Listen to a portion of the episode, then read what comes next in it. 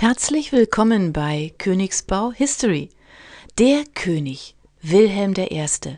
Wer war der Auftraggeber des Königsbaus und was hat seine Amtszeit geprägt? Geboren am 27. September 1781 in Lüben, Schlesien, war Friedrich Wilhelm Karl von 1816 bis 1864 der zweite König von Württemberg. Leicht war seine Jugend nicht, sie war geprägt von vielen Auseinandersetzungen mit seinem Vater König Friedrich, doch dazu an anderer Stelle noch einmal mehr. 1816 übernahm er die Herrschaft in Württemberg, einem Jahr, das von Missernten und Hungersnot geprägt war, einem Jahr ohne Sommer, wie es damals hieß. Aber er nahm die Herausforderung an.